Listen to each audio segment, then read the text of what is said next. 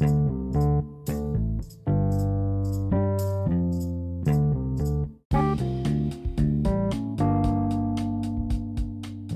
bienvenidos al sexto episodio de la temporada 1. Eh, como lo dice el título, aunque ustedes van a estar suponiendo cualquier cosa porque es muy clickbait el título, vamos a hablar de los miedos o fobias, de los TOCs, que es una sigla que si no saben es trastorno obsesivo compulsivo, aunque no sé quién no sabe qué es, y de las manías que uno tiene que son en parte algo relacionado con los TOCs, o sea, como eh, las manías son como comportamientos raros, por supuesto. Sin dilatar más la introducción, vamos a comenzar, ¿ya? Dele. Ya. Hola. Eh, ¿Qué miedos o fobias tienes? Ah, tengo muchos, pero voy a, voy a decir como lo más raro. Que un, tengo dos fobias que son como las mayores. Uno son las polillas, ¿ya? Y todo el mundo dice así, oh, yo le tengo miedo a las polillas, o siempre hay memes de eso así como la niña gritona que se esconde de las polillas, pero esto es diferente. Porque lo mío no es un miedo así como porque quiero llamar la atención. Lo mío es verdadero terror a las polillas. O sea, yo no puedo estar en mi pieza si hay una polilla. Yo empujo a la persona que tengo más cerca si hay una polilla cerca. A la persona más cerca si hay una polilla cerca. Entonces tengo que dar veces polilla. Te invocaste. Y de hecho, en mi familia se sabe que hay una polilla en mi pieza porque escuchan un grito, así como esos típicos gritos de película de terror. Y después se escucha un, ¿Cómo se llama eso? Se escucha un puertazo de cuando cierro mi puerta y después se escucha el otro puertazo de cuando me encierro en el baño. Y esa es como la alarma que tiene mi familia, como que así como ya hay una polilla y hay que sacarla. Voy a contar una anécdota de la Belén con las polillas. Estamos en clase bueno, esto ha pasado varias veces, la verdad, pero generalmente siempre repite el patrón de, comportamiento. Estamos trabajando, podemos hacer algo con nota y ella se va a... Primero va a ver la polilla y la va a seguir con la cara muy rápidamente, o sea, te mueres lo rápido que la sigue y luego se esconde debajo de la mesa, como que si eso fuera a esconderla de la polilla y luego si la polilla se acerca, se va corriendo y se va al pasillo sin permiso de, nadie. Solamente se va corriendo así, como, es buena idea, me voy. Y siempre las polillas las siguen al pasillo. Tiene tanta mala suerte en eso. Y siempre le tocan polillas grandes, porque nunca ha habido una polilla pequeña en el colegio. Sí, esa es otra cosa. A mí me da miedo las dos polillas, la grande y la chica pero la chica como que no me tengo que ir corriendo así como al otro extremo, puedo permanecer lejos. Pero si hay una de esas polillas grandes, o sea, no, es una de las veces que pasó eso, em, yo me arranqué de la sala y cuando volví me han dicho, no, Belén, si la polilla se fue. Y empecé a hacer el trabajo. Y de repente veo que unas compañeras tenían así los medios ojos y así, ¿qué? Y como que se apuntaron al pelo y así, ¡en mi pelo! Y hicieron así, ¿no? y yo empujé a mi compañera al lado y me fui corriendo de nuevo. Me dijo, ¿qué, qué, qué pasa si te dio una polilla tu pelo? Y me fui de nuevo. Y después llegó una compañera a calmarme así, Belén, tranquila, tranquila. Y la polilla empezó a volar en mi dirección. Y, y ella como que me estaba como tranquilizando de la ventana. Y yo como que la dejé sola y me fui corriendo para el otro lado. Para aclarar, la Belén creía que la ventana estaba cerrada, pero en realidad estaba abierta, entonces la polilla pasaba por ahí. Ay, esas han sido de las mejores veces que estaba en clase. Tengo otro miedo. Ah, esto tampoco es miedo, es una. Es como, no es como que le tenga miedo, pero es como que le evito lo más posible. Son las pastillas. Que cuando yo era muy chica me tenía que tomar, tenía como 8 años, me tuve que tomar una pastilla gigante y asquerosa. Y eso era todos los días para evitar irme a un. ¿Cómo se llama? Cuando vaya a un hospital y te caes dormida. Te caes a dormir, así como un campamento en el ah, te caes dormida, como cuando te llevan a la granja. Supuestamente. Hospitalización. Ah, tuve que tomarme esas pastillas para evitar estar hospitalizada, entonces era obligatorio tomarme esas pastillas. Y después de esa vez, que cada vez que tomo pastillas, que son como una vez al año, porque evito lo más posible, o sea, yo puedo estar muriéndome y aún así voy a evitar la pastilla. Y cuando la tengo que tomar, lloro como 30 minutos antes con la pastilla en la mano y después me la pongo en la boca después la devuelvo, después me la pongo a volver a la boca Lo y la peor, trago y aprieto a la persona que tengo más cerca así, súper fuerte hasta marcarle los dedos. Y así es, ese es mi proceso de tomar una pastilla, así que la evito. es lo peor que te puede pasar que se te devuelva una pastilla que te costó tanto tragarte. O sea, eh, es, lo peor. A mí me ha pasado y termino casi en el borde del vómito. Solamente porque me dan arcadas tener una pastilla en la lengua, pero no es que me den asco como la Belén.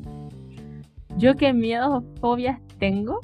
Mm, interesante.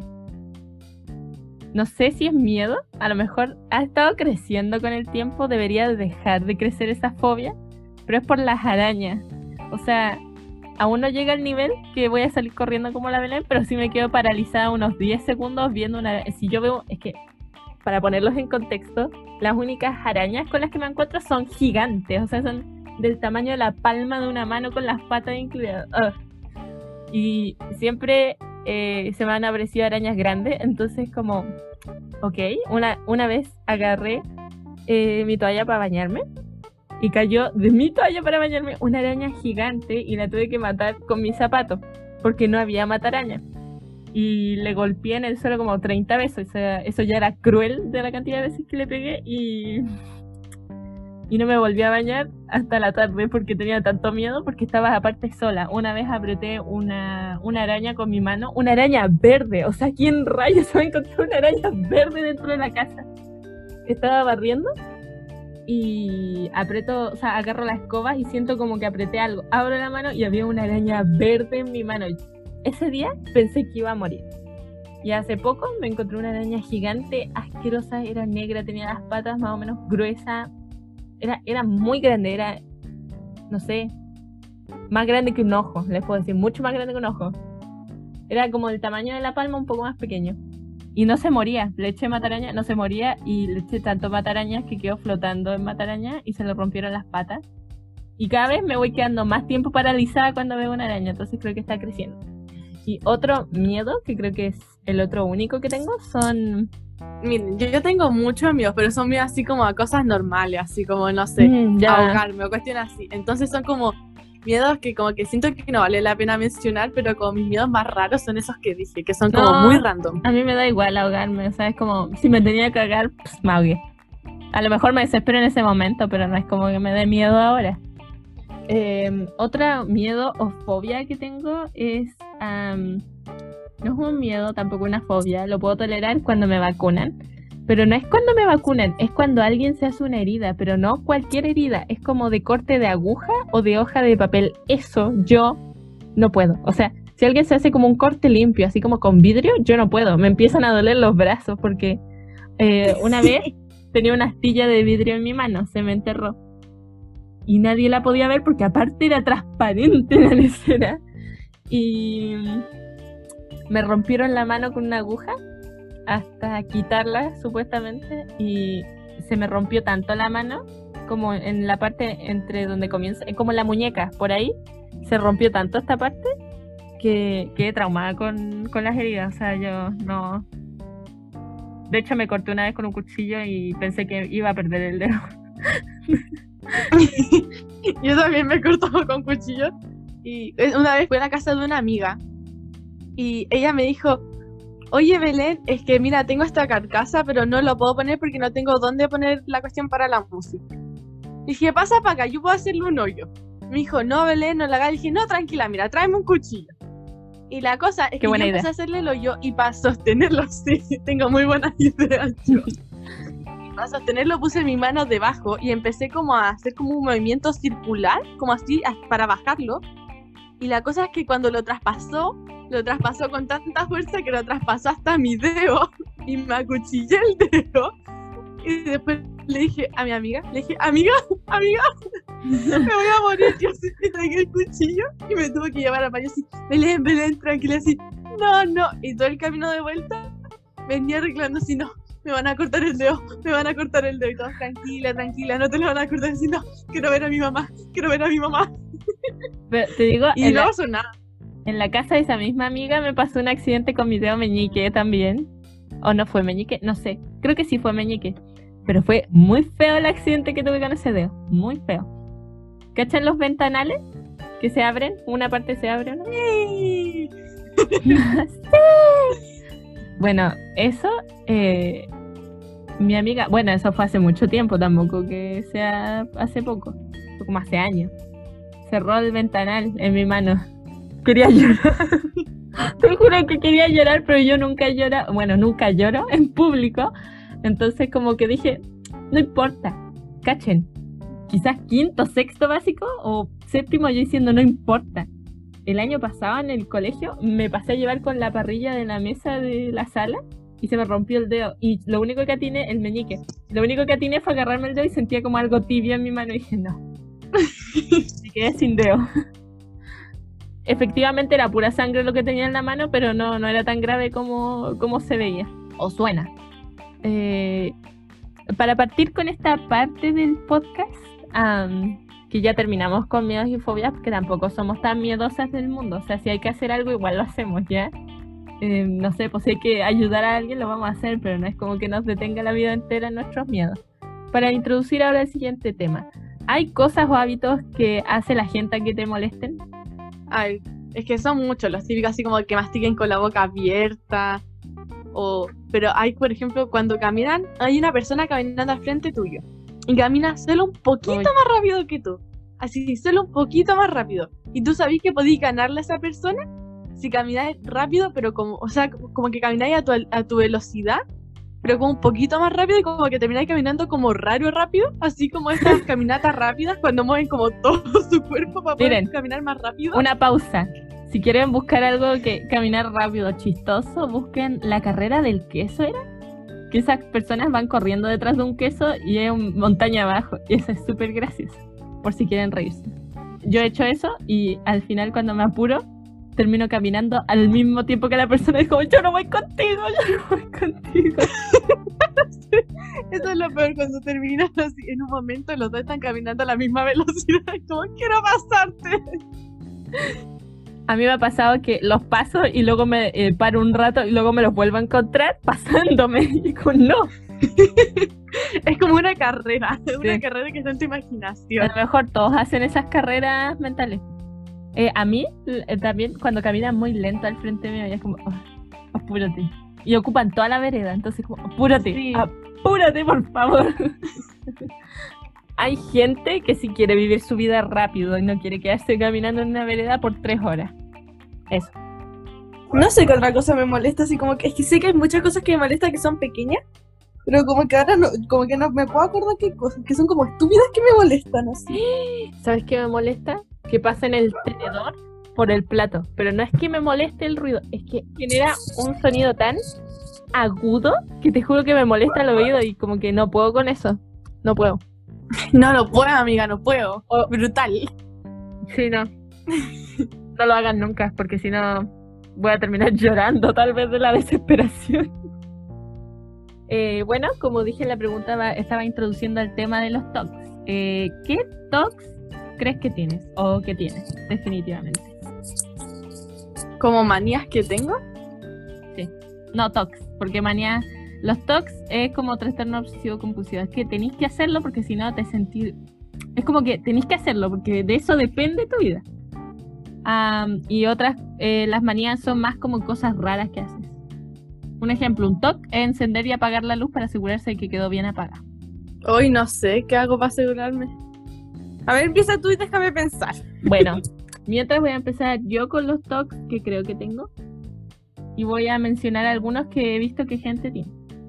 No sé si clasificar lo que voy a decir ahora en TOCs o manía, pero creo que es un TOC, porque manías son más cosas raras. Y creo que esto no es raro. Creo que es más un TOC.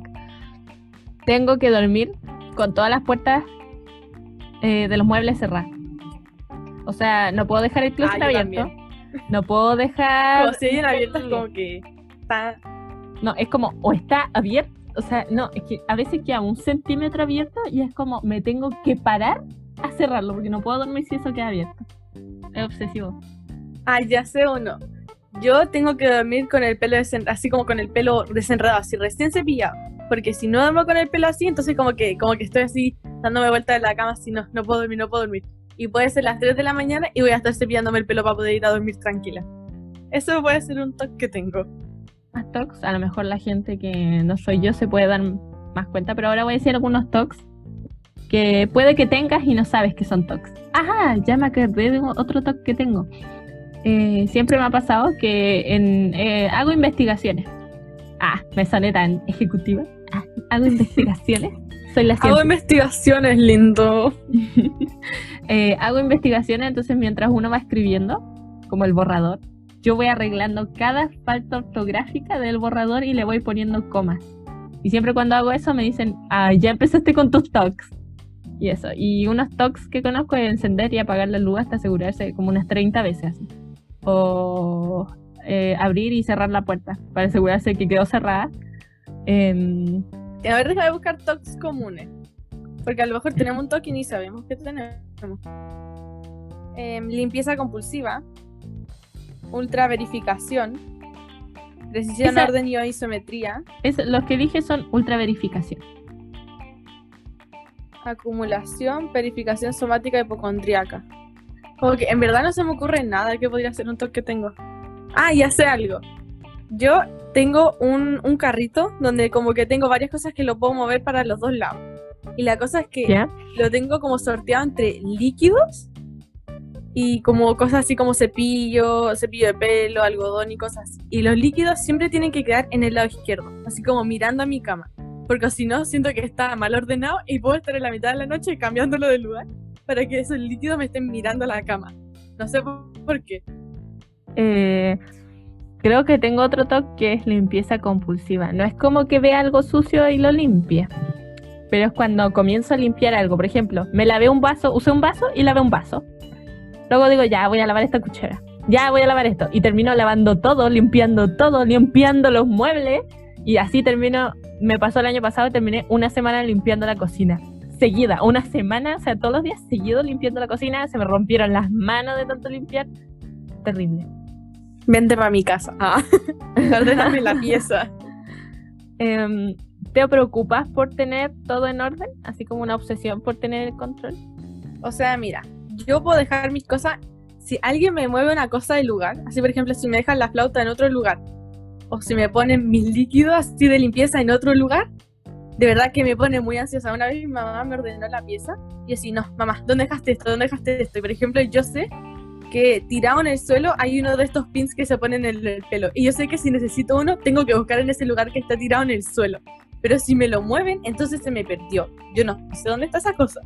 Entonces tienen que dejarlo en el lugar que lo tengo porque yo sé dónde todo está en esta pieza. A mí me cambian las cosas a veces de lugar y es como- me comienzo a desesper- desesperar, me pongo mal, o sea, no mal así como triste, no, me pongo enojada, me enojo porque es como, ¿dónde dejaste esto? O sea, yo lo tenía aquí porque sabía que iba a estar aquí, ¿entiendes? No es porque lo dejé ahí desordenado, es porque ya sabía que iba a estar ahí cuando lo necesite. En fin. Incluso en cosas muy estúpidas, que es como yo tengo, yo pongo mi mochila, como que la tengo tirada, siempre la tengo tirada en un lugar específico de mi pieza. Y siempre me ponen esa mochila en un lugar donde yo tengo de más bolsos. Y yo tengo que sacar esa mochila de donde ponen los otros bolsos y dejarla tirada en su lugar. Y siempre está ahí todo el año. Mira, te voy a mostrar el lugar a ti. Ahí. Siempre está tirada ahí. Y si me la mueven del lugar, de verdad que me estreso. O sea, cualquier persona que viene a mi pieza sabe que yo siempre tengo o esa mochila o la mochila del colegio tirada ahí. Bueno, hablando de la pregunta de si me preocupó tener todo en orden, creo que sí. Porque ahora que la Belén habló de su mochila, me acordé de que mm, casi nadie sabe esto. Pero mi mochila tiene una estructura donde va la botella, los cuadernos, los cuadernos grandes, los libros, los lápices, sí, porque no van en el mismo lugar que los cuadernos, no van. Am, también tengo uno de basura, tengo un bolsillo para la basura, o sea, no puedo echar cualquier cosa, tengo otro bolsillo para la colación. O sea, si me, si me cambian ese orden, ahí sí que me van a conocer muy enojada. Por eso no dejo como que si alguien mete algo en mi mochila me da igual porque es como lo acepté, pero si alguien, por ejemplo, no sé, saca algo y deja la embarrada dentro de la mochila, desordena todo lo que había hecho, es como, no, o sea, aquí te mueres. Bueno, eh, ya que contamos nuestra anécdotas, experiencias y en la micro pasando de fondo, eh, ¿conoces gente que tenga TOC? Mi mamá. Mira, si mi mamá está escuchando eso, mi mamá es la persona con más tocs, así, pero que son tontos. Así, por ejemplo, dice, hija, ¿me puedes cerrar las cortinas? Y yo se las cierro. Y dice así, pero está mal cerrada. Digo, ¿por qué están cerradas? Y dice, no, ese lado tiene que quedar encima. Y es como, mamá, está cerrado, no entra luz. No, tiene que quedar encima. Y tengo que dejárselo encima. Así, así, déjame la puerta bien cerrada del baño. O sea, si yo se la dejo entreabierta así, no, se muere. Esa puerta siempre está cerrada, la del baño. Así hay gente que la deja abierta y mamá tiene que subir y cerrar la puerta. Así. O por ejemplo, mi mamá tiene. Mi papá, mi papá hace esto para molestarla. Mi mamá tiene imanes en el refri y mi papá se los cambia de orden o se los pone al revés. Cuando mi papá se va y veo que mi mamá escucha, baja a la cocina, escucho su de frustración así. Cuando, cuando se da cuenta que todo está desordenado y empieza a ordenarlo de nuevo. Así que si hay una persona que tiene tos, es mi mamá. Yo conozco a una persona y ah, aparte, yo siempre antes de dormir veo la puerta de la despensa y la dejo cerrada porque esa puerta me causa algo que sí está abierta. Es como, esa puerta no es necesario que esté abierta, ¿entiendes? ahí no pasa nadie, no sale nadie de ahí. Entonces, me parece muy tonto que esté abierta. Eh, mi hermana, como los que dije, que encender y apagar la luz como 500 veces por habitación y ni siquiera a veces entra y lo hace, solamente para asegurarse que está apagada. No sé, tiene los ojos malos que no se da cuenta, o la puerta también la abre y la cierra unas 500 veces. De hecho, creo que por eso la puerta se traba ahora. Entonces uno pareciera que quedó encerrado, pero no, o sea, tenéis que girarlo más fuerte.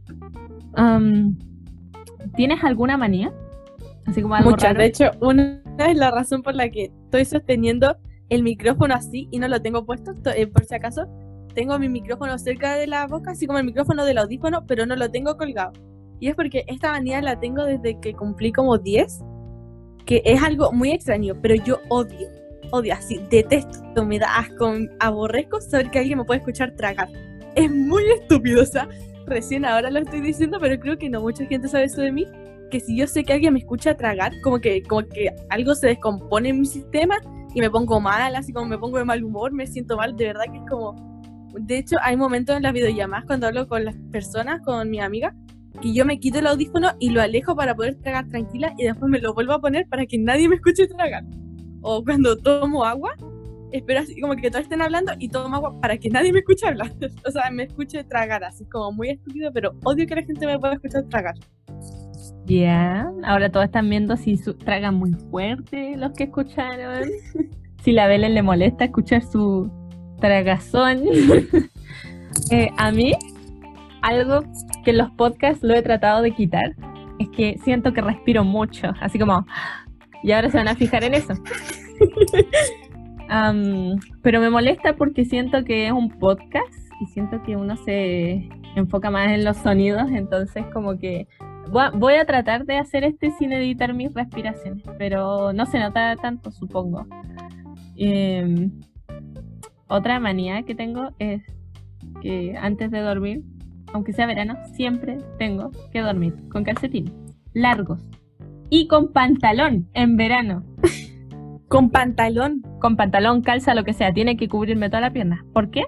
Porque me carga que se doble mi, mi, pantalón, entonces tengo que ponerme encima, doblo el pantalón y me pongo encima los calcetines largos. Entonces el pantalón queda como firme y me puedo mover y no me va a molestar. Y aparte la polera también me la tengo que poner debajo del pantalón para que tampoco se salga porque también me estresa. Entonces de lo único que me tengo que preocupar durante la noche es de mis mangas y eso me da igual. Entonces, es una manía. No sé si es un TOC, a lo mejor es un TOC, pero lo voy a decir ahora, aprovechando que seguimos con el mismo matemática. Hay una arruga en mi cama apenas me acuesto, desarmo la cama entera y la hago otra vez.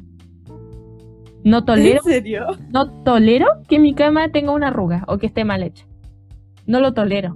¿Entiendes? O sea, si está una arruga y la ya, voy y la arreglo. Me vuelvo a acostar, siento la misma arruga o, o las o la ¿cómo se llama? La sábana como media suelta, como que hasta la podés mover con tus pies y se va a arrugar. Eso me carga. Tiene que quedar completamente lisa, tiene que quedar todo liso y si no está así, me pasó una vez a las 12, 12 y media. Yo estaba acostada hace rato me levanté, desarmé toda la cama hasta quité la sábana del colchón y la volví a hacer de cero. Así llega mi obsesión de hacer la cama. De hecho, una de mis peores pesadillas es que un, un, un em, cachen, hay un fantasma en mi pieza. Pero lo que más me da miedo es que desarma mi cama y están cortando mis sábanas después. El fantasma me da igual, es mi sábana, nadie me la toca.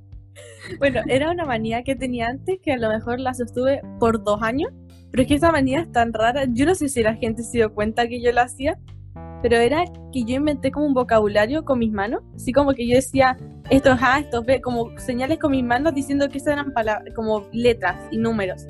Y yo cada vez que decía una oración, yo, la, yo hacía esas cuestiones con mi mano. Y yo lo hacía en todas partes. Podía estar en una prueba y si decía algo, yo lo iba a hacer con mis manos. No, lo hago hace mucho tiempo, pero estuve así de primer y segundo medio. Yo seguí esos años, yo hacía esas cuestiones con mi mano. Yo creo que nadie se dio cuenta porque yo tiraba la mano para abajo y lo hacía ahí. Y si alguien en la calle me vio haciendo eso o conoce a alguien que hace eso, no es nuestra culpa, literal que era involuntaria. Si yo no lo pensaba, yo solo lo hacía con mis manos. Y estuve unos buenos tres meses parándome así a mí misma de hacer eso para quitarme esa costumbre, porque a veces, no sé, salían al escenario, así cuando hacíamos presentaciones o nos entregaban los diplomas, y cuando me decían así, ah, em, gracias, yo decía gracias de vuelta, y yo hacía ese gracias con mis manos enfrente de todo el mundo. Y así, no, espero que nadie me haya visto. Eh, hablando con personas desconocidas, yo igual hacía eso. Y a veces incluso hacía como sus palabras, las escribía con mis manos. Era como muy estúpido. Así que era un idioma que solo yo sé, porque ni siquiera era como el idioma así como de manos que se utiliza en ningún país. Sí, ningún lenguaje seña que se utiliza en ningún país. Como algo que yo inventé. Ya, o sea, yo no, no, o sea, yo no podría inventar algo. Em, siguiendo con lo de manías, eh, ¿eres hipocondríaca? Sí, demasiado. De hecho, llega un punto en que toda mi familia sabe que yo soy hipocondríaca. Em, he llegado a pensar, cuando empezó lo del coronavirus, en enero, cuando no se tenía ni idea que iba a llegar acá a Chile, yo le decía a mi mamá, no, mamá creo que tengo eso del bicho, mamá me siento muy mal. O pues, en un momento de nuestra situación familiar creímos que una persona en nuestra casa tenía coronavirus. Y mi papá me llamó y dijo, yo no estoy preocupado de que esa persona tenga coronavirus porque yo estoy seguro que no lo tiene. Yo estoy preocupado de que tú pienses que tiene coronavirus. O cosas así como que leo de tumores cerebrales y me empieza a doler la cabeza. Así digo, no, tengo un tumor cerebral. o cualquier cosa así. todo el mundo sabe que yo soy muy hipocondríaca y mi mamá siempre se burla de que yo soy muy hipocondríaca. Toda mi familia se burla de que yo soy hipocondríaca porque llego así como a límites extremos de pensar que tengo cosas. No, o sea, yo también era así. ¿Por qué digo era? Porque ahora les voy a decir el secreto para no ser hipocondríaco eh, tan extremo, no sé. Aquí puse en, en, en nuestro coso, porque aunque no lo crean, estas cosas están organizadas, aunque escuchen cualquier lecera diciendo. Ah, puse que soy una hipocondríaca en rehabilitación porque dejé de buscar las cosas por internet. Eh, el mayor problema de un hipocondríaco es buscar las cosas en internet. No lo hagan, por favor. A menos de que de verdad lo sientan. Pero he pensado que me van a dar ataque al corazón que tengo, ¿cómo se llama eso? Artrosis o artritis, no sé, tendinitis. Artritis. Eh, todas esas cosas es en, el dedo, porque una vez me dolió el dedo. También apendicitis. Un año entero, siempre, antes de ir al colegio, estaba enfrente del colegio para y decía, mamá, me duele, no sé dónde queda el apéndice, en el lado derecho. Decía, mamá, me duele ahí eh, todos los días, se lo juro, por un año seguido. Y mi mamá decía, ya cállate, deja de andarte persiguiendo. Entonces me quedaba callada, pero dije, no, hoy día llego muerta. Yo juraba que iba a morir de apendicitis. de hecho, hay veces que he creído que tengo demasiadas enfermedades. El problema de ser hipocondriaco es que después la gente no te cree. Porque yo le dije a mi papá, dije, oye papá, ¿sabes que creo que me está saliendo la muela del juicio? Dijo, Belén, ¿estás segura? Sí, no, a lo mejor te estás... No, papá, de verdad creo que me está saliendo la muela del juicio. Y ahí quedó el tema y después unos días después me dio por revisar y claro que me está saliendo la muela del juicio, siento el diente. Y esto es un tema si hay personas, aparte de nuestros familiares que son investigadores, investiguen si el hipocondriaquismo por familia. Porque mi familia de las dos partes, mamá y papá, hay hipocondriacos y son hipocondriacos severos, así como yo, así que piensan cuestiones. Hay algunos que van a doctores para ver que no tengan eso, así, es hipocondriaquismo severo. Entonces, si hay una persona que quiere investigar, investigue eso y después díganos por el correo. Yo creo que es de familia porque de algún lado lo aprendí. Ah. Eh, ahí queda. Em, no sé, es que ser hipocondríaco es como te sentí enfermo todos los días. Yo, yo sentía que iba a morir. O sea, a ver, es como, hoy es mi último día de vida y, y me ponía a llorar y cosas así, no, o sea, decía como, fijo tengo apendicitis. O sea, eh, me lo creía el cuento así, pero demasiado. Y con respecto a la muela del juicio, a la Belén le está saliendo la muela del juicio y yo fui como hace 500 meses, siempre he estado hipocondríaca con la muela del juicio. Esa es la única de las cosas que eh, me ha quedado como para quedarme hipocondríaca. Y la cosa es que me tomaron una panorámica de la boca eh, porque era un control nomás. Porque a mí, por si no saben, ah, por si no saben, se me oscurecen los dientes muy rápido. Se me oscurecen los dientes. A ver, no, no es que se me pongan amarillo. Eh, las muelas, como las ranuras, pareciera que tuviera caries, pero no tan severo, es como muy leve, como se ve medio gris. Y yo me paso viendo los dientes, porque si me pasa algo en los dientes, yo me muero. Entonces yo decía, no, tengo caries, y de hecho me he puesto a llorar pensando que tenía caries. y era va a sonar muy asqueroso, pero era quien me había lavado bien los dientes y había quedado un pedazo, es que como arándano, entonces el arándano es negro. Y dije, no, tengo el diente podrido, o sea, dije... entonces justo fui al dentista por eso y resulta que el primer dentista que me puso sellantes los puso mal. Y como los puso mal cuando los tenía chica, eh, como que me pasaba, como que era muy propenso a tener caries y luego me dijeron, no, eso se va cambiando cada cuatro años. Y es como con razón, o sea, no me lo cambio hace cuatro años. Pasó, se, se venció la lecera. Y me tomaron la panorámica y yo soy muy vergonzuda para que sean, a ver, con ciertas cosas, es como con preguntar cosas, es como digo, no, a lo mejor no sabe, no sé, a lo mejor estoy complicando la vida de alguien. Entonces, como que digo eso, no, mejor no pregunto, y me quedo callada. Entonces, aunque me digan, ¿tienes alguna duda? Yo digo, no, y en mi mente es como hay tres dudas dando vueltas. Entonces me di, eh, estaba ahí y dije, Javiera, tenéis que hacerlo. Es 2020, Javiera, tenéis que hacerlo. Es así, ya. Uno, dos, y dije, ¿cómo sé si tengo las muelas del juicio? Y ella llega, agarra las cosas y dice, mira, ahí están. Dijo, pero puede que no salgan. Y eso ha sido mi miedo Ah, porque aparte yo me, todos los días me enjuagaba la boca con una cosa que era para dientes sensibles. Entonces me insensibilizaba toda la boca y cuando se acabó sentía todo, ¿cachai? Antes tenía anestesia la boca entera y yo pensaba que tenía la boca podrida. Y eso, tengo manías con mis dientes que estén perfectos mi hipocontraquismo, yo, a lo mejor es diferente porque yo, digo, yo escucho que alguien dice así, me duele la cabeza, y yo digo eso, no, me duele la cabeza, y de repente me queda ese pensamiento, me duele la cabeza, me duele, y de repente de verdad me empieza a doler la cabeza. Es como que yo me provoco como lo que escucho. De hecho, ahora estaba pensando últimamente en, ese, en eso mismo, de que me duele la cabeza y me empezó a doler la cabeza. Es como muy extraño, pero como que yo me lo provoco. de, yo llego a puntos de... Yo también soy vergonzosa, pero en un momento, no me acuerdo por qué fue el doctor y en un momento mi mamá y mi hermana me tuvieron que dejar solo. Y empecé a hablar con la doctora porque no me acuerdo qué era lo que pensaba que tenía, pero le empecé a decir mis síntomas. Dije, no sé si esto le interesa, pero tengo familiares con cáncer. A ver si yo tenía cáncer. y yo me empecé a decir, ¿quiénes tienen cáncer? Y le empecé a decir como familiares que tenían cáncer. Y en eso llega mi mamá y mi hermana. Y mi hermana escucha la palabra cáncer y dice, no, Belén, tenés cáncer. Y yo no me imagino lo que habrá pasado por sus cabezas haber llegado así. Salió de una conversación normal y a los cinco minutos llegar y escuchar que tu hija está hablando a la doctora de cáncer. y solamente fue por un resfrío. Bueno, tienes cáncer. era por algo, no me acuerdo por qué era, pero era algo así como muy chico y yo me paso mil rollo. Pero imagínate a tu hermana así como, no, resfrío leve, se va y luego vuelve cáncer. Y ¿qué? ¿Qué? como muy random, pero por eso. A mí también me da vergüenza preguntarle a doctores o cosas así, pero igual como que en el último momento, ya cuando están los últimos cinco minutos de la, de la hora, sí, me animo y les pregunto. Pero eso, a ver, ¿qué otras manías tienes, Javi? Eh, creo que no, tengo más manías. David 80 es que yo tengo muchas manías, muchos miedos, muchos toques, pero ahora que me preguntáis se me olvida todo. Así como por ejemplo, cuando, cuando hacen el ah, cuando terminan de tomar algo, así como toman bebidas, así como así toman algo, después hacen como que botan el aire. Mm. Esa, eso no me gusta escucharlo, me estresa escucharlo. Me criaron para que yo no hiciera eso cuando chica. O sea, yo jamás, bueno, lo he hecho en muy pocas ocasiones, pero yo mi mente está criada para que yo no haga eso. Y cuando escucho, por ejemplo, que amigas hacen eso, como que mi cabeza va como en cortocircuito, así como, ¿por qué hacen ese sonido? Eh, si no lo haces, te sale por la nariz el gas, por si acaso. Sí, eso, yo lo, yo lo boto por la nariz, pero yo no hago el así como con la boca. Eh, Es como- Con la nariz nomás. no sé si te molesta que la gente sorbetee la sopa. Ah, sí.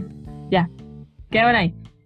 Como persona que sabe de la cultura oriental, eh, más o menos, no me critiquen, he investigado un poco.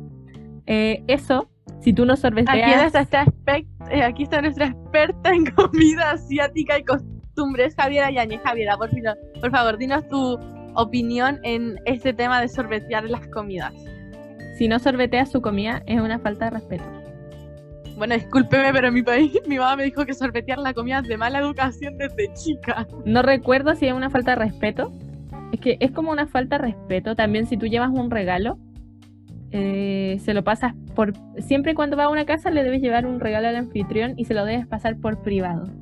Para- y la persona lo debe abrir privadamente después de que todos se vayan. Pero si te- se lo entregas en público, lo tiene que abrir en público. ¿Cachai? Muy heavy. Pero sí que. Si se lo pasa en público, lo tiene que abrir en público. Pero creo que no es la idea eso. Ah, si se lo pasa en público, debes tener un regalo para cada uno. Creo que era así. Casi. Así que cuidado con lo que regalas. Ah. Eh, O sea, yo ahora, ahora yo no traigo regalo.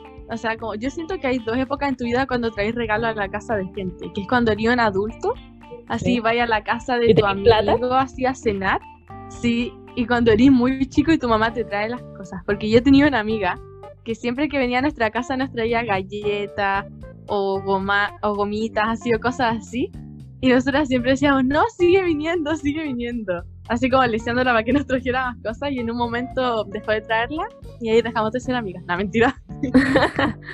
Bueno, a lo que iba con el sorbeteo es que eso es para que se enfríe más rápido la sopa. Entonces tú la agarras caliente, la sorbeteas y lleva a entrar fría de tu boca. Tiene una explicación lógica. Pero eso, sigue con... Ah, ya. Mira, mira, ya sé una cosa. eh, es como un pet peeve, así como una cosa que molesta que haga a la gente. Es cuando escupen en la calle. Es como, ¿qué ¿Quién no? clase de persona? ¿Qué clase de persona va caminando y piensa, ¿sabéis qué debería hacer? Escupir en esta calle. O sea, es como, ¿acaso no te criaron bien? O sea, eso se guarda en la boca. Y luego si es uno pisa espeso, eso. toma agua. Y luego uno pisa eso y es como, por último, ve un basurero público que están en todas partes así. La gente va a pensar que soy rara porque digo muchas cosas relacionadas a la saliva y tragar y cosas Sí. así, pero es que Fluido. son manías que yo tengo. No, es que yo conocí a una persona cuando yo era chica que tragaba muy fuerte. Así, muy fuerte, pero era un tema de que yo podía estar, una persona podía estar en, al principio, así como en un lugar de la pizza, y yo podía estar el extremo de la pizza y yo escuchaba a esa persona tragar. Y desde ese momento que mi cerebro quedó engravado así, la gente me puede escuchar tragar. Y por eso soy como tan quisquillosa con que la gente me escuche tragar y no. Ah, y ya sé otra cosa que es una manía, no sé, como una cosa que me da mucho asco es tocar cosas mojadas. Es como, o sea, sin contar como piscinas, lagos, cosas así. Pero por ejemplo, si yo estoy en una mesa y toco una cuestión que es con agua, asqueroso.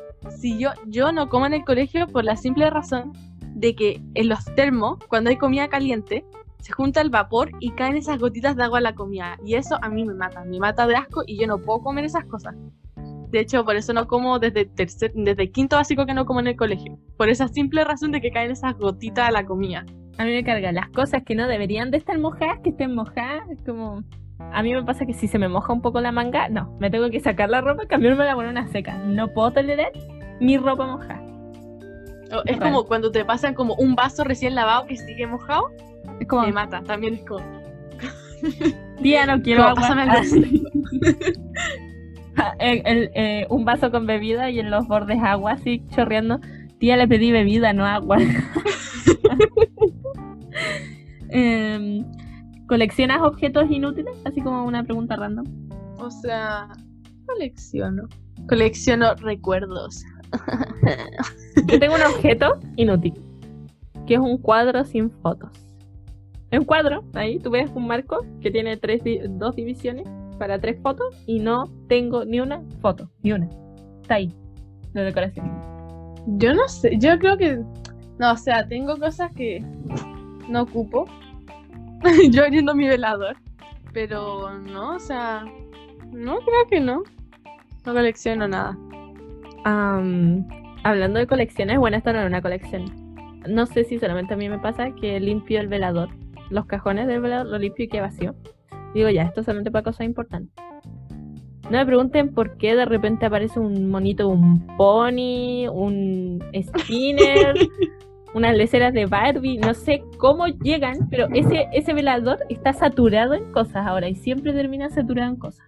Yo tengo en mi velador lo más estúpido que tengo es un estuche de cámara sin la cámara y adentro de este estuche con cámara, mira, tengo cartas. O sea, Y es muy estúpido. el único, Se había olvidado que tenía estas cartas. el único lugar que van a ver que yo no ordeno es mi velador. Mi velador es mi lugar de desorden total. Y el closet lo ordeno como cada un mes, porque se me desordena, porque me da flojera. Doblo la ropa, pero me gusta tenerla en, una fila. En mi closet caben dos filas de ropa, pero me gusta tenerla en una fila. Entonces como que la pongo en esa segunda fila y me estresa que queden en dos filas, entonces lo tengo que volver a ordenar todo de cero y cada vez que ordeno voy quitando ropa que no uso. Digo ya, esto no lo usé, chao. Pero no es como chao definitivo, pasa al, al otro lado del closet, que son de las cosas que casi ni uso y puedo usar para casos X. Am, evita ciertos colores. Como evitar ciertos colores. Ya, mira. evito combinaciones de ciertos colores. Esas son cosas que evito. ¿Pero en qué? ¿En En ropa? ropa, en, en, en, no sé, cosas juntas, en pinta uña, en cualquier cosa yo evito ciertas combinaciones. Así como el rosado y el naranja, yo evito esa combinación. O el verde y el café. Son como colores que yo evito, así como que no me gusta que estén juntos. Ya, miren, le explico que evitar colores juntos en ropa siento que es común. Es como sentido de la moda. Bueno, no de la moda, pero sentido visual. Pero a mí me pasa eso con las teleseries chilenas en los canales. Si tienen una cierta combinación de colores, aunque la serie puedan catalogarla como la mejor serie del mundo, eh, yo no la voy a ver si no me gustan los colores. También con las películas. Si no me gustan los colores, yo no me puedo concentrar. Sí. Ejemplo, las películas que son no, que no son son oscuras, pero con un toque entre naranjo y azul. Es muy raro que tienen como naranjo y azul más que cualquier otro color y se ven medias opacas. No son necesariamente las antiguas, son ciertos formatos de películas. Esas yo no las veo. Los que son series que casi ni tienen color, no las veo. Los que son colores fríos, no veo esas series. Las que se ven solamente de un solo tono, ponte tú, a veces se ven como muy naranja las series, como que todo lo veis naranja como un azul anaranjado, un rojo anaranjado. eh, la piel de la persona se ve naranja. Esa no la veo. Yo también, a mí me pasa algo parecido con las películas, que es como, yo también necesito que tenga cierta paleta de colores para que a mí me llamen. Soy como un mono. O sea, eso, eso creo que me podría describir Gracias muy por perfectamente. confirmarlo. Si yo veo una película que tiene muchos colores, así como colores vivos y todo, a mí me encanta esa película. Ejemplo, Aquaman, así, ciertas escenas de Aquaman donde hay como muchos colores, así como ese azul, así como turquesa, así, verde, así como que son como muy, muy como in your face. A mí me Mm. encantó esa película porque era como, mi vista así como de colores estaba así como así. Esto es perfecto, me gustan estos colores. Y por ejemplo, no sé, eh, la película mm, La Liga de la Justicia, por ejemplo ¿Mm? esa película no es tan mala, pero los colores que tenía esa película a mí me mataban. A mí no me gustaban los colores que había en esa ¿En película. serio? Ese, ese tipo de colores de película, como la Liga de la Justicia, no me gusta. Evito las películas que tienen esos colores. Es como muy extraño. Para las personas que no se, no se fijen en eso va a ser muy extraño esta conversación. Sí. Pero fíjense en las, en las paletas de colores que tienen las películas, porque para mí eso es como un factor importante. Así se ve una película o monos animados que tienen como esa paleta de colores. Pongo la Liga de la Justicia como ejemplo porque no se me ocurre otro. Pero es como, como que esa película es como, "Uf, mantente lejos. No se me venía a, ver- a la mente una película, pero esa es un muy buen ejemplo. Muy buen ejemplo. Persona que está escuchando esto, si es que llegas a ver una película o haces una película por alguna razón del mundo, porque descubrimos que de Estados Unidos no escucharon, entonces no sabemos. Hola. Hello. Warner Brothers así, que quería, que quería financiar nuestra cuestión y ahora que va a escuchar lo de la Liga de la Justicia va a decir, ¿sabes qué? No financiemos a estas niñas. Si mejoran la paleta de colores sin cambiar la película, la película no es mala. Si quieren verla, la pude aguantar. Hay cosas con colores peores, sinceramente. eh, personas, si ves una película, fíjate en eso. Hay algunos colores que a ciertas personas no les van a agradar. A ti, tú, fíjate, visualízate en una película y piensa en las películas que menos te han gustado o que las que no te podéis concentrar. Esa es la paleta de colores que no te gusta. esa, esa otra cosa. Esto es como, esto también podría ser una molestia que yo tengo. Es como cuando veis una película, una serie, cualquier cosa y todo es demasiado oscuro. Así como yo puedo estar viendo una película en el cine y puedo estar viendo una escena y es como, ¿qué está pasando en esta escena? Porque no veo nada. O sea, yo estoy en mi casa viendo la tele y no entiendo lo que pasa porque todo es tan oscuro que necesitáis que esté así casi de noche, con todas las luces apagadas y que haya toda oscuridad para que la tele sea lo único que veáis y podáis ver como el 30% de lo que está pasando en esa escena y entendáis algo. de hecho, fui al cine. De hecho, fui al cine una vez con la Belén y otras y otros amigos, amigues. y tocó una escena oscura, no me acuerdo qué película, pero era una escena muy oscura. Y todos estaban como, oh, ¿viste eso? Les juro por mi vida que yo veía un manchón negro brillando. Era la única cosa que veía. O sea, es que creo que esa película era La Monja, porque me acuerdo que La Monja tenía muchas muchas escenas en donde todo era muy oscuro y todas se hacían, ¡Oh! ¡Oh! y así, ¿qué pasó? Y yo me acuerdo preguntarle a una amiga, ¿qué pasó? ¿Tú cachaste qué pasó? dijo, no, no, a ver, preguntémosle. Y como que pasaba preguntando. Nadie que Después como tres personas que habían visto como que le dijeron a todos los demás. Sí, no, es que hay, hay niveles de oscuro. Hay escenas oscuras que se puede diferenciar qué es, pero si es alguien eh, en una escena oscura que está vestido, ponte tú, de policía, así como de negro, que la mayoría de las películas son norteamericanas, por si acaso, está como vestido de negro o azul marino, como tú no te vayas a ver, pero ni por si acaso, o sea, como... Em, bueno. sé que hemos dicho muchos pet tips de las películas, pero otra cosa que me molesta es ver series o películas que tienen acentos españolísimos, así de España, de España. Por ejemplo, todos dicen no, Belén, Elite o Casa de Papel es muy buena, y yo no me puedo ver esas porque el, el, es español, como que me acuerda cuando, no sé si la gente tiene este mismo recuerdo cuando teníais siete años y buscaste en YouTube, bueno, algunas personas van a ser más grandes que a los 7 años. Hola, ¿cómo están? Bienvenidos a este video de esos videos. sí, y uno busca así, uno busca así, Barbie, esto es un ejemplo, así, Barbie Pegaso español. Y uno dice así, ¡ay, la encontré, la encontré! Realmente Hola tía, te contaré mi historia de cómo me convertí en un Pegaso. Y es como, ¡ay! Este no es el idioma en el que yo lo escuchaba. Y siempre me pasa eso, yo buscaba películas y la encontraba en YouTube y siempre estaban en español españolísimo. Así podían ser películas, no sé, eh, La Cenicienta. Si buscabas la película te aparecían en español españolísimo. Y desde ahí que no me gusta nada así. Todos dicen, Belén, La Casa de Papel es como la mejor serie que vaya a ver o Elite, de verdad. No, no saben cuánta gente me ha recomendado ver La Casa de Papel o Elite y yo todavía no las puedo ver solo por el hecho de que tienes acento. Es como... ¿Yo? Así que eso. A mí también me molesta un poco. Es otro Pero el que más me molesta es como las teleseries, pero no chilenas, porque es como que hablaran alguien en la calle. Eh, por ejemplo, la de otros países latinoamericanos. Ya sé, la gente va a decir, no, pero la cultura latinoamericana. Perdónenme, pero es que no me gusta. Me acostumbré al, castellano, al, al, al que sale en las películas. Así que, eso. Esta pregunta para cerrar. ¿Sientes la necesidad de pedirle a alguien que te repita lo que dijiste o hiciste para asegurarte de que lo hiciste bien? ¿Cómo eso? Es como que tú hiciste algo y le dices, ¿lo hice bien? Y tú dices, sí. Y tú, ah, ahora me puedo quedar tranquila. Eh, en algunas, en, el colegio me pasa eso. Que llega así y hago un trabajo y con compañía. Hay un profesor, especialmente el profesor de física, que no importa lo que haga, no importa cuánto esfuerzo le ponga, no importa cuántos meses haga un trabajo, el profe nunca me pone un 7. Y esto va a decir, pero Belén, no sé, un 6.5 una buena nota. Bueno, yo, un 6.5 sí una buena nota, pero yo antes de filosofía, antes de que llegara ese profe, yo me sacaba puro 7. Entonces siempre hago una versión del trabajo. Después reviso esa versión y la vuelvo a hacer. Después se la entrego al profe y le digo, profe, esto está bien. Y me da las correcciones. Después le vuelvo a entregar ese trabajo, profe, esto está bien. Me dijo, sí, Belén, eso está muy bien. Después se lo Dijiste física al principio y era filosofía para, aclarar a los oyentes. ¿Dije física? Bueno, física no, en filosofía. Y de repente llega, me entrega mi trabajo 6, 7. el profe me había dicho que está perfecto. Tengo audios del profe diciendo está muy bien el trabajo, dame nada que cambiar. Y me pone un Perfecto. 6-7. Entonces sí, en los trabajos de colegio siento como la necesidad de preguntarse como, ¿esto está bien?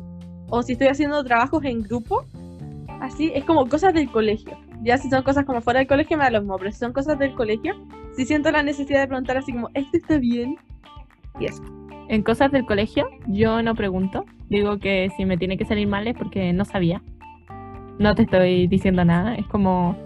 Es como, yo me lo busqué, ¿cachai? Yo, yo no soy de preguntar, la Belén lo sabe, yo no pregunto nada. Espero que la clase se termine y yo pregunto. Pero en filosofía solamente me quedo escuchando lo que los demás le preguntan al profe y voy anotando. Y hice eso en su primer trabajo y me saqué un 7, lo podrían creer, solamente lo escuché una vez hablar y me saqué un 7.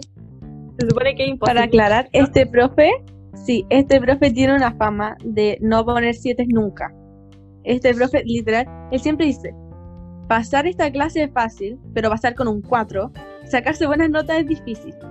El tema es que, ustedes no saben, yo siempre me acerco, es como un reportero, yo me pongo el, casi el micrófono en su boca y me quedo ahí toda la clase esperando a que la gente haga sus preguntas. Y ahora sí, nunca me puedo sacar así como, por último, un 6-9. La nota más alta que me sacó fue un 6-7. Así, en cualquier trabajo.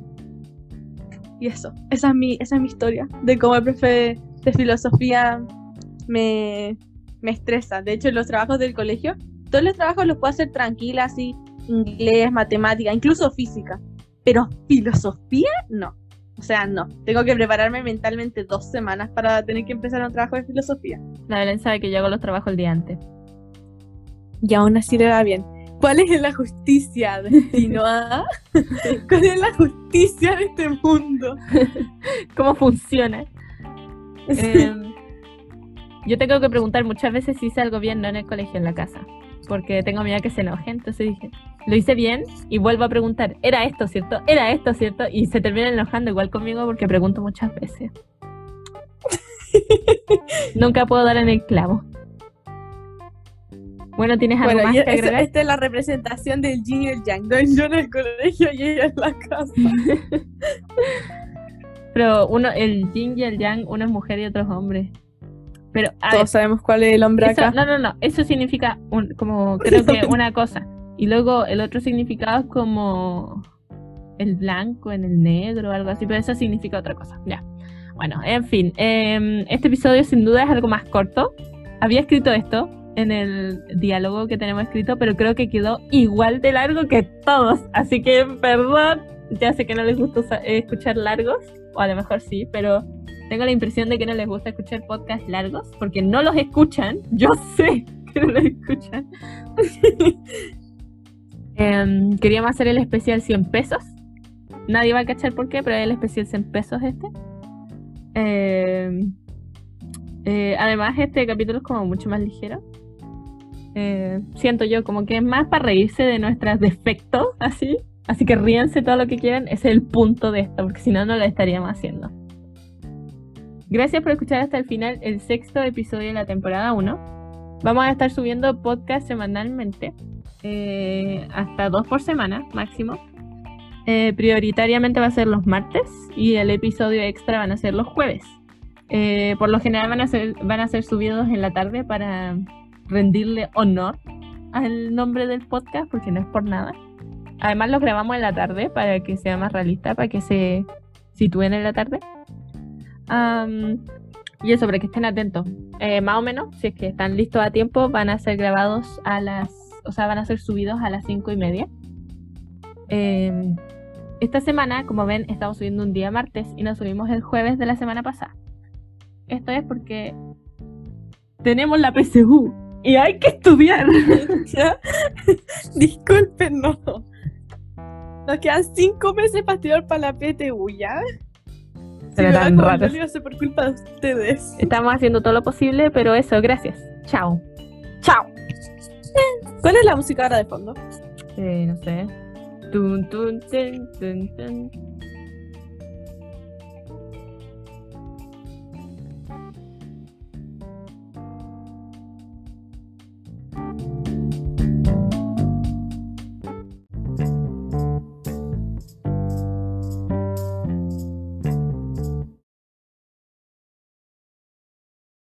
un portonazo, una portazo, un portazo, se escucha un, Un portazo portonazo. de cuando yo sé.